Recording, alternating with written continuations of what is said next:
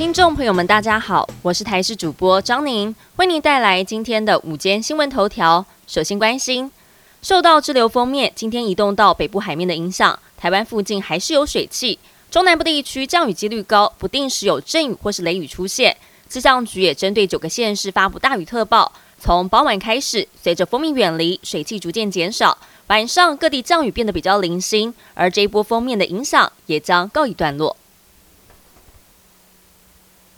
新北市幼儿园喂药案从板桥延烧到细致，细致学童验出微量安眠药反应，让家长忧心忡忡。新北市政府在十六号晚上最新统计，细致幼儿园总共一百三十一位学生，目前已知有四十五位家长不同意裁剪，八十位同意，六位家长正在考虑当中。今天上午九点，也由专责土城医院派人裁剪，而园方发表声明表示。目前相关单位已经启动调查程序，园所也全力配合，希望能尽快厘清真相，还给他们清白，回归正常生活。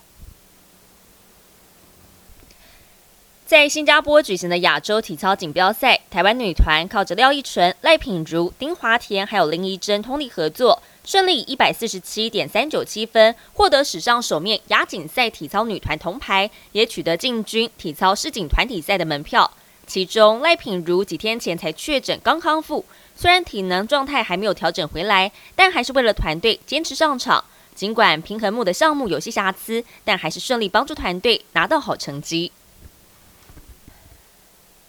国际焦点：俄罗斯总统普京十六号在圣彼得堡举行的俄罗斯旗舰经济论坛发表谈话。他证实，俄罗斯已经在白俄罗斯部署第一批战术核武器，但强调只会在俄罗斯领土或国家受到威胁时才会动用。不过，普京表示，目前俄罗斯没有必要诉诸核武，这么做只是为了遏制，并且警告任何想要对俄罗斯带来战略上失败的西方国家。而在谈话的过程当中，普京还爆粗口。南韩天团 BTS 防弹少年团这个月将展开为期两周的出道十周年庆祝活动。今天晚间将在首尔的汝矣岛汉江公园举行主要活动，估计到时将会有三十万人涌入。就怕去年梨泰院人群推挤踩踏事故再次发生，韩国政府不敢大意，下令警方严阵以待。当局也制定了相关措施，包括针对外国游客的安全警告，还有标示以及紧急医疗计划。